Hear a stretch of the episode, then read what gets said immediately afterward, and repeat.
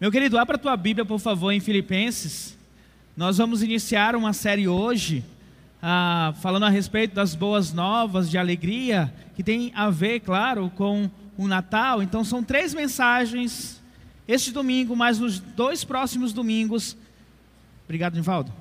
Mas nos dois próximos domingos nós vamos falar a respeito deste tema das boas novas de alegria. Nós vamos entender por que, que é uma boa nova de alegria? E hoje nós vamos utilizar o texto de Filipenses, capítulo 2, do 5 até o versículo, é, até o versículo 11, tá? Eu lembro que ainda há algum tempo atrás, quando ainda era moço, jovem, não precisava usar óculos, tinha cabelo na cabeça, que a gente até ouvia falar no Natal sobre boas novas. Você via nos cartões impressos, né? Boas novas, né? Ah, você via em alguns anúncios na TV ou comerciais falando a respeito das boas novas. Mas com o passar do tempo, caiu em desuso a palavra boas novas se referindo ao Natal e começaram a usar boas festas, né? E agora é boas festas para todos os lados. Isso gera um grande prejuízo para um bom entendimento do que significa de fato o Natal. Então, nessa série de mensagens, nós vamos entender o significado do Natal para nós, ah, ah, nas palavras dos anjos lá em Belém, falando para os pastores, em Lucas 2, 10 e 11. Os anjos apareceram para os pastores e disse para eles: Não tenha medo, Estou lhe trazendo boas novas de grande alegria, que são para todo o povo. Hoje, na cidade de Davi, lhes nasceu o Salvador, que é Cristo, o Senhor. Então, nós vamos entender durante essa série dessas três mensagens o significado disto para nós hoje. Então, eu convido você a participar conosco desta série. Você pode de repente dizer para mim assim, pastor: Jesus não nasceu no Natal. Eu vou dizer, oh, não nasceu em dezembro, quando comemoramos o Natal. Eu vou dizer para você que você tem razão. De fato, é, é até impossível Jesus ter nascido em, no dia 25 de dezembro, mas utilizamos e fazemos questão de utilizar esta data para celebrarmos o nascimento do nosso Senhor Jesus Cristo. É claro, é evidente que o Natal é bem usado pelo comércio nós vemos os departamentos, os shoppings enfeitando, nós vemos os, os velhinhos barrigudos de cabelo branco, né? Anunciando ali o Natal. Ah, mas também percebemos que esse impulso no comércio durante o Natal se deve porque as pessoas compram presentes para dar umas para as outras, né? E, e presentear um amigo, um familiar, ah, ah, presentear ter colegas do trabalho, é uma atitude boa. Na verdade, ah, o próprio Deus nos presenteou. É por isso que é uma boa nova. Ele trouxe algo bom para nós. Ele nos deu o seu Filho, Jesus Cristo. Porque Deus amou o mundo de tal maneira que deu o seu Filho unigênito para que todo aquele que nele crer não pereça, mas tenha a vida eterna. Então, nós comemoramos neste período do Natal justamente isso, celebramos o nascimento do nosso Senhor Jesus Cristo. E pelo menos uma vez no ano, a, a, vamos dizer o mundo, mas é claro que não é a totalidade do mundo, ele celebra esta data. Você pode me dizer, bom, mas perdeu, é mais para comércio, mas convenhamos, as músicas Muitas das músicas têm um foco no nascimento do Senhor Jesus Cristo. Muitas escolas fazem a, a cantatazinha de Natal delas, né? E são músicas que nos leva a observar o nascimento do Senhor Jesus Cristo, o nosso Salvador.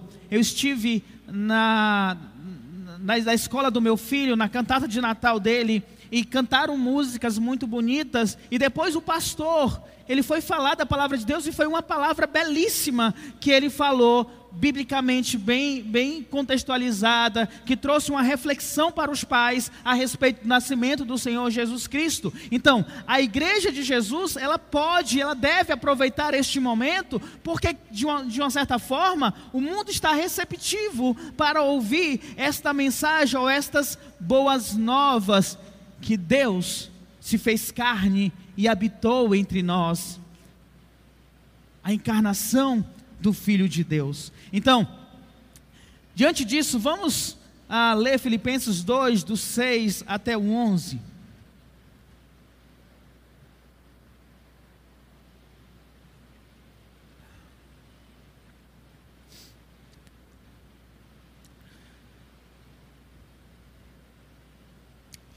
Diz assim a palavra de Deus: que, embora sendo Deus, falando a respeito de Jesus Cristo, não considerou que o ser igual a Deus era algo, algo a que devia apegar-se, mas esvaziou-se a si mesmo, vindo a ser servo, tornando-se semelhante aos homens. E, sendo encontrado em forma de homem, humilhou-se a si mesmo e foi obediente até a morte, até a morte de cruz.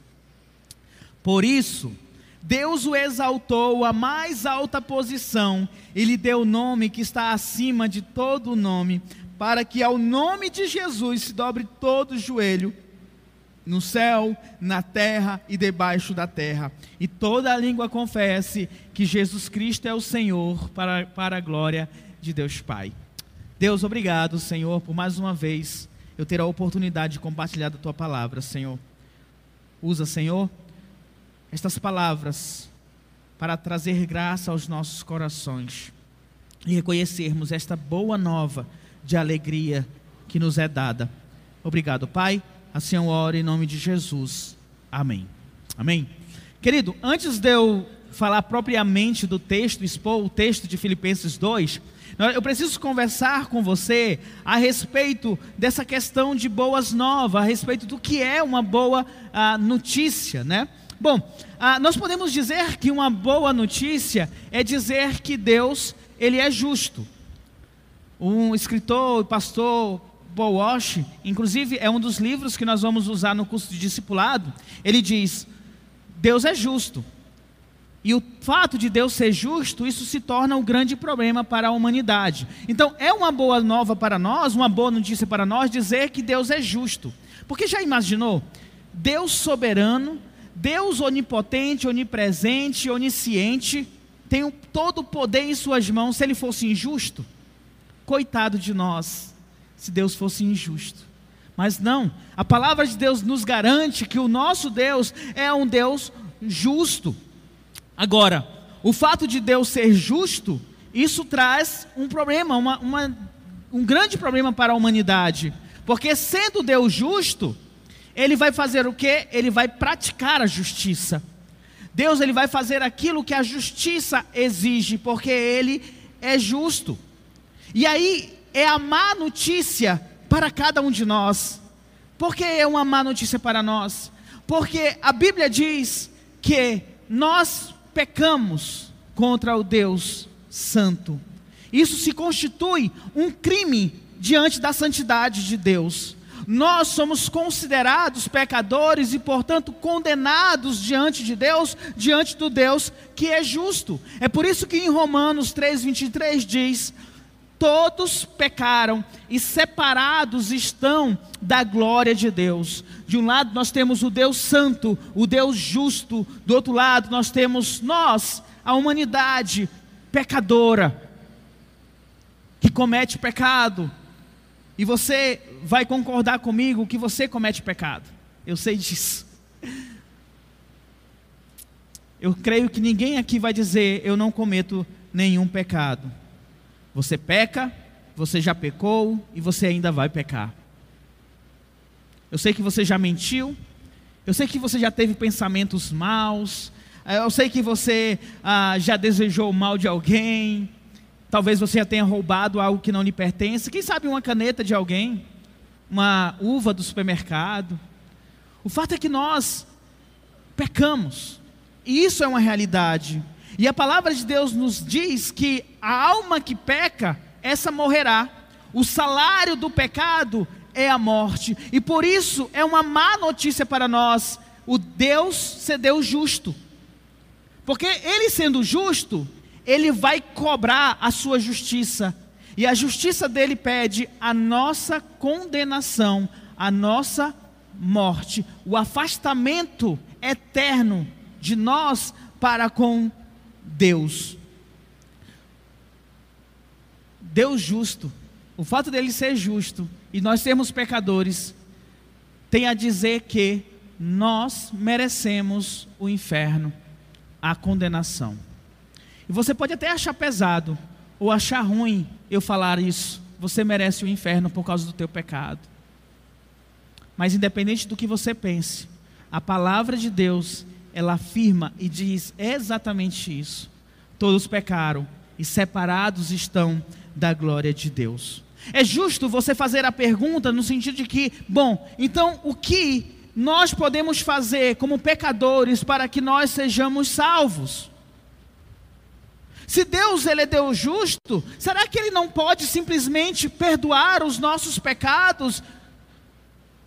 Não, ele não pode simplesmente perdoar os nossos pecados. Deus não pode chegar assim para você e dizer assim: Olha, tá bom, o teu pecado está perdoado, segue a tua vida.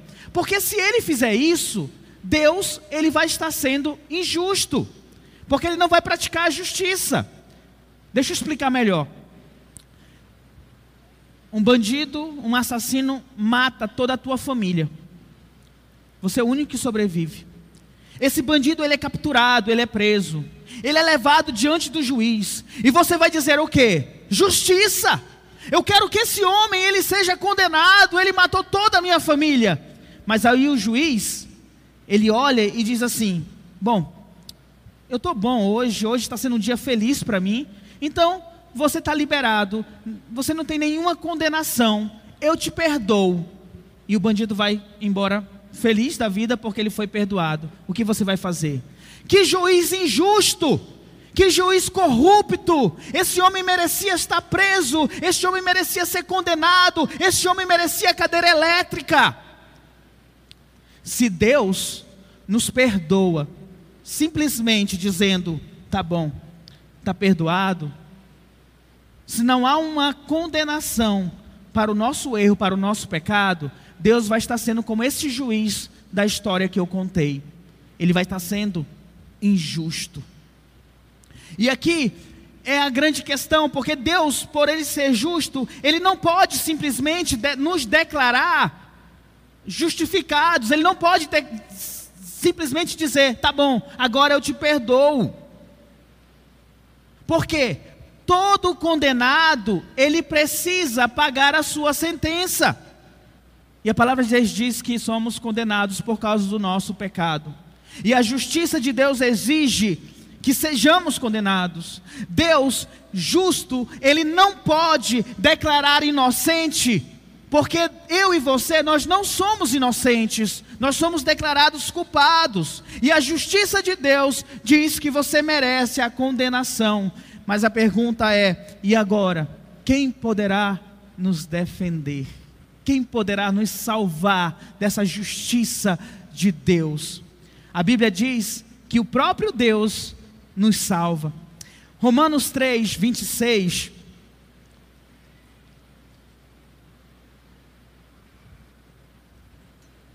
Nos diz, Romanos 3, 26. Mas no presente, Deus demonstrou a sua justiça a fim de ser justo e justificador daquele que tem fé em Jesus Cristo. Paulo está nos dizendo que Deus não é apenas justo, mas ele também ele é o justificador. Ele vai tornar a pessoa justa através do Senhor Jesus Cristo.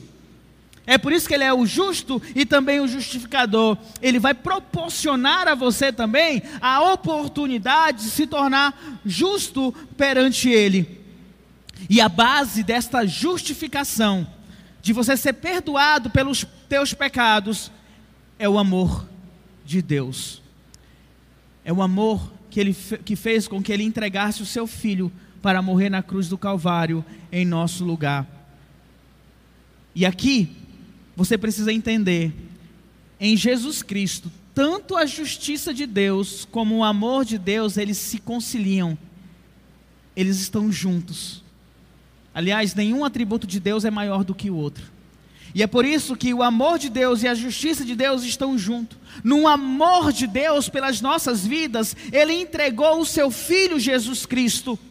Na sua justiça, esse filho que foi entregue morreu na cruz do Calvário para te salvar. E aqui eu, eu gostaria que você entendesse isso. Como eu posso salvar, como eu sou salvo da condenação? Você é salvo, porque Jesus Cristo tomou o teu lugar na condenação. Entenda isso. Jesus Cristo pagou o preço que você deveria pagar. Assim, a justiça de Deus foi saciada. Deus diz: a alma que peca, essa morrerá. Jesus morreu e ele precisava morrer, porque a condenação do pecado é a morte. E se ele morreu no teu lugar, Jesus Cristo, ele precisava morrer. Então, por que que os anjos disseram: "Estou trazendo boas novas de grande alegria"? Porque na cidade de Davi nasceu o teu Salvador. Jesus Cristo, o Senhor. Aquele que estaria na cruz para receber a punição que você deveria receber. E esta é a boa notícia, a boa notícia de alegria. Deus nos deu este presente, o seu filho, para morrer na cruz do Calvário em nosso lugar. A justiça de Deus foi saciada e o amor de Deus foi revelado na cruz do Calvário. Agora vamos para o texto de Filipenses. O, versículo 6 a 8 diz que, embora sendo Deus, não considerou que o ser igual a Deus era algo ao, a qual devia apegar-se, mas esvaziou-se a si mesmo, vindo a ser servo, tornando-se semelhante aos homens, e sendo encontrado em forma humana, humilhou-se a si mesmo e foi obediente até a morte de cruz. Jesus Cristo, mesmo sendo homem, ele ainda continua sendo Deus, Ele é coeterno, co-igual a Deus, foi, é e sempre Ele será Deus, mesmo em forma de homem. É por isso que Paulo inicia dizendo: embora sendo Deus. João 1, João traz a revelação do Senhor Jesus Cristo quando ele diz: no princípio era aquele que é a palavra, ele estava com Deus, ele era Deus se referindo ao Senhor Jesus Cristo. Em Colossenses 1,16 diz: Pois nele, em Jesus, foram criadas todas as coisas, no céu e na terra, visíveis, e invisíveis, sejam tronos, soberanias, poderes, autoridades, todas as coisas foram criadas por ele e para ele. Jesus sempre existiu na forma de Deus, sendo Deus. Ele foi Deus, ele é Deus e sempre será Deus, mesmo tomando a forma de homem. E ele diz que Jesus, sendo igual a Deus, não considerou ser igual a Deus algo que deveria se apegar. O que isso quer dizer? Imagina você, um, imagine que é, você é filho do coronel da PM. E aí tem uma blitz da PM. E você para com o teu carro. Aí o PM vai lá, cadê os documentos? Você está sem documento, aí você vai fazer o quê? Da carteirada, né? Você vai dizer: Eu sou filho do coronel. Meu nome é Fulano, Fulano, Fulano. Olha o meu sobrenome aí. E eu sou assim com meu pai. Então é melhor que você me libere. Eu sei que isso não acontece, né? Mas só um exemplo. É, é, é, é a pessoa ela dá uma ela ela mostra suas prerrogativas. Eu sou filho do coronel, então abra teu olho, toma cuidado comigo. O que Paulo está dizendo é que o Senhor Jesus Cristo não considerou ser igual a Deus algo que deveria se apegar. Ele não deu a sua carteirada de Deus. Mesmo sendo Deus, Jesus não se apegou a isso, ele voluntariamente renunciou todas as vantagens, todos os privilégios de sua divindade. Mesmo sendo Deus, ele viveu como homem, ele teve que andar quilômetros de distância, ele foi ameaçado, ele sentiu fome, ele sentiu sede, ele não usou o seu poder divino para si mesmo, mas você vai perceber que ele sempre usou para o outro, em especial realizando milagres, prodígios e curas. Ele diz que Deus, Jesus Cristo se esvaziou de si mesmo, vindo a ser servo, tornando-se semelhante a homens. Jesus não pensou em si mesmo, ele estava pensando no outro, não apenas na morte de cruz, mas também em ajudar aqueles que estavam necessitando, estavam sem alimento. Jesus multiplicou os pães e os peixes ele se esvaziou, ele abriu mão de sua glória, ele desceu das alturas, ele não usou seu privilégio para si mesmo, mas usou para abençoar as outras pessoas. Mas entenda isso, ele sempre foi Deus, mesmo sendo homem. Embora ele tenha deixado de lado, esvaziou-se, não se apegou em ser Deus Ele se tornou um servo, um homem, para servir quem? A nós, pecadores. No versículo 8 ele diz: E sendo encontrado em forma humana, humilhou-se a si mesmo e foi obediente até a morte morte de cruz. O Filho de Deus deixou os céus, deixou a glória, deixou o seu trono, se fez carne, se fez homem, encarnou como uma criança, como um bebê, passou por adolescência, pela juventude, foi morto como qualquer um homem poderia ser morto, tudo para tomar o lugar, o nosso lugar na cruz do Calvário, o justo pelo injusto. Ele se humilhou, ele se sujeitou à humanidade pecadora. Jesus, Jesus ele foi humilhado pelos homens, ele foi cuspido, ele foi chicoteado, ele foi, o seu nome foi blasfemado.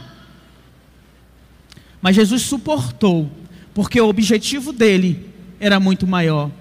O objetivo dele era cumprir o plano de Deus Pai, morrer na cruz do Calvário, para que todo aquele que nele crer tenha a vida eterna. O Deus justo exigia a condenação do pecador. E Jesus voluntariamente se entregou como um homem para morrer por nós na cruz do Calvário. E você pode se perguntar, pastor, mas por que Jesus precisou ser um homem igual a nós? Romanos 5,17, Paulo explica isso. Romanos 5, versículo 17.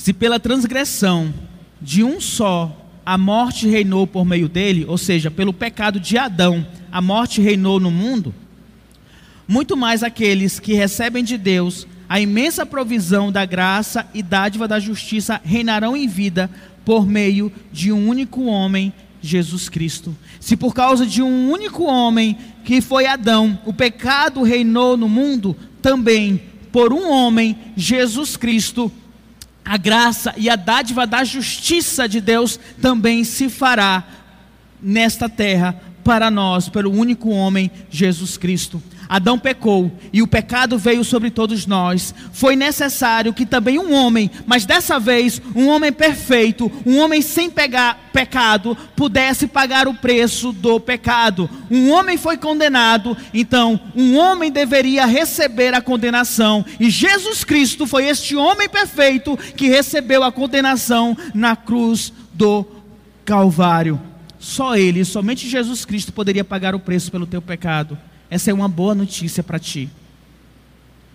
Romanos 5, do 18 ao 19 diz: Consequentemente, assim como um só transgressão resultou na condenação de todos os homens, assim também um só ato de justiça resultou na justificação que traz vida a todos os homens. Logo, assim como por meio da desobediência de um só homem muitos foram feitos pecadores, assim também por meio da obediência de um único homem, muitos serão feitos justos.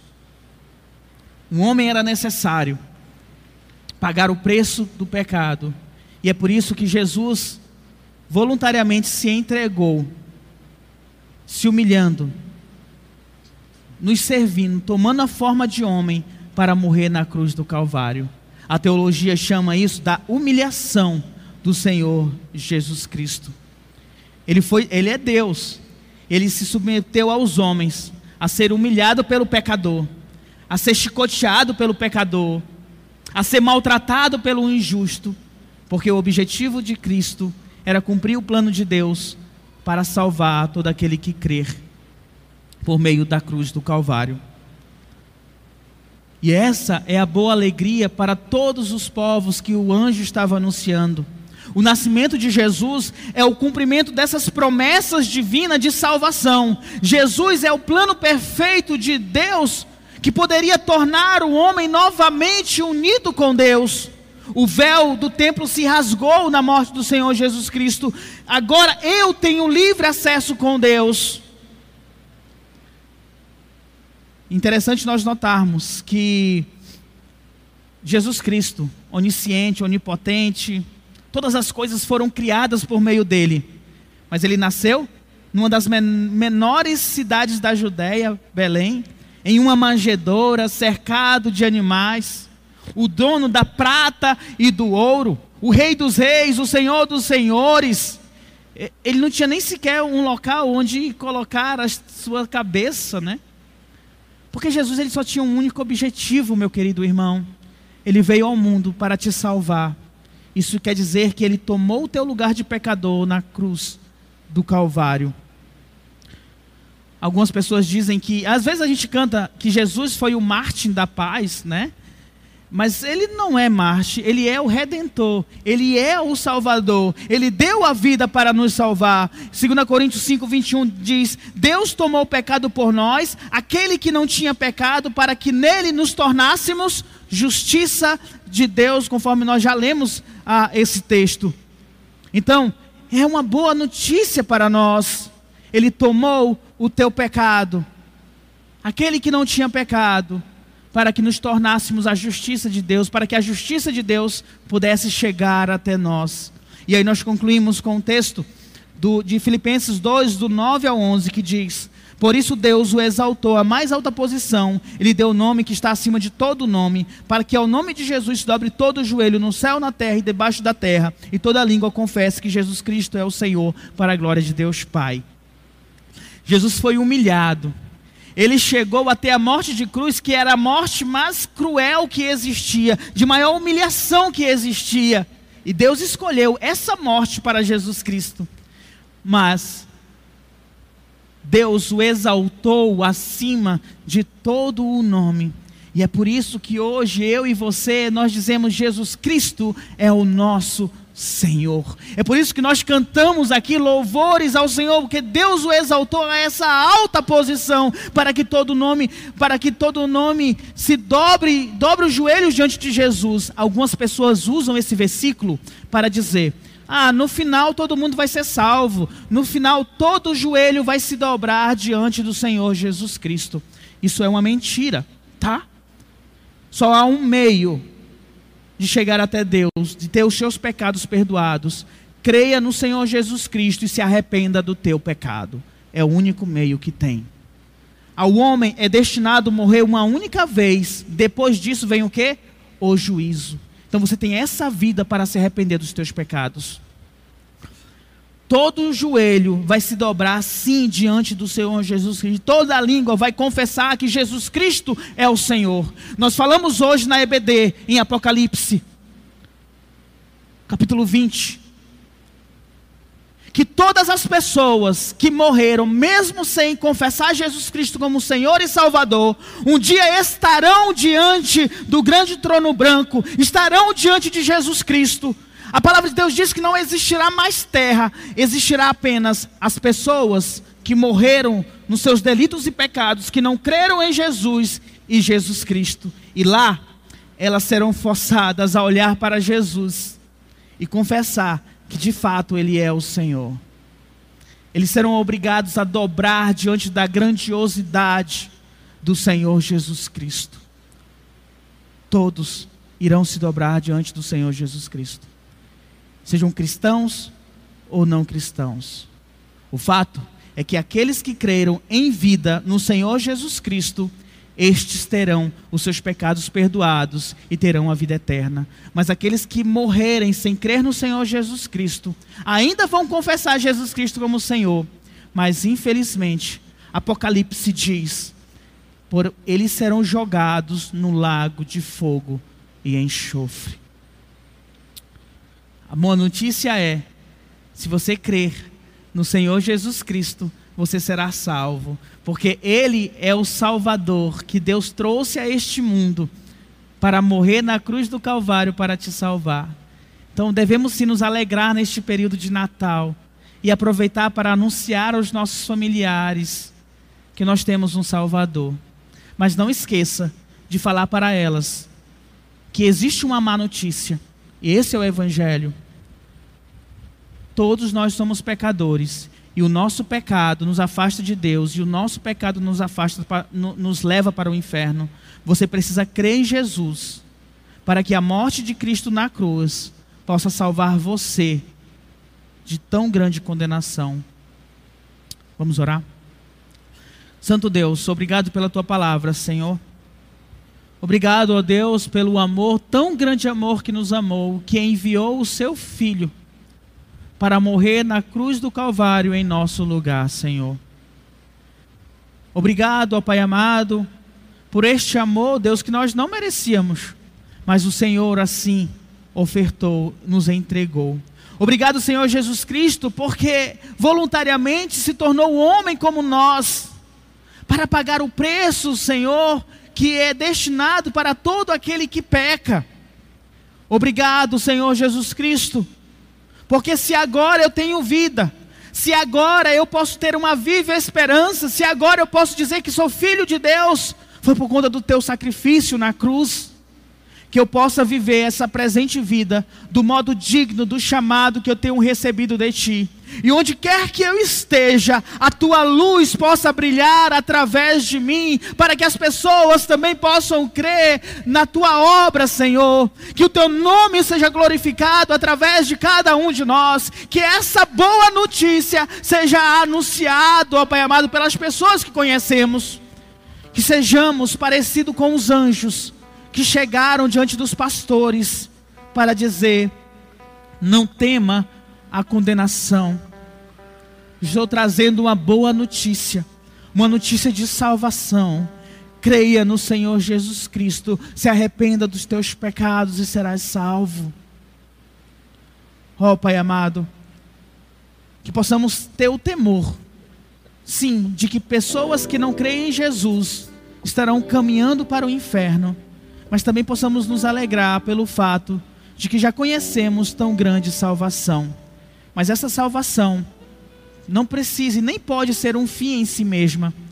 Essa salvação que recebemos deve nos motivar a levar a tua mensagem, as boas novas para outras pessoas que necessitam. Assim nós oramos, Pai, em nome do teu filho amado Jesus Cristo. Amém, Jesus.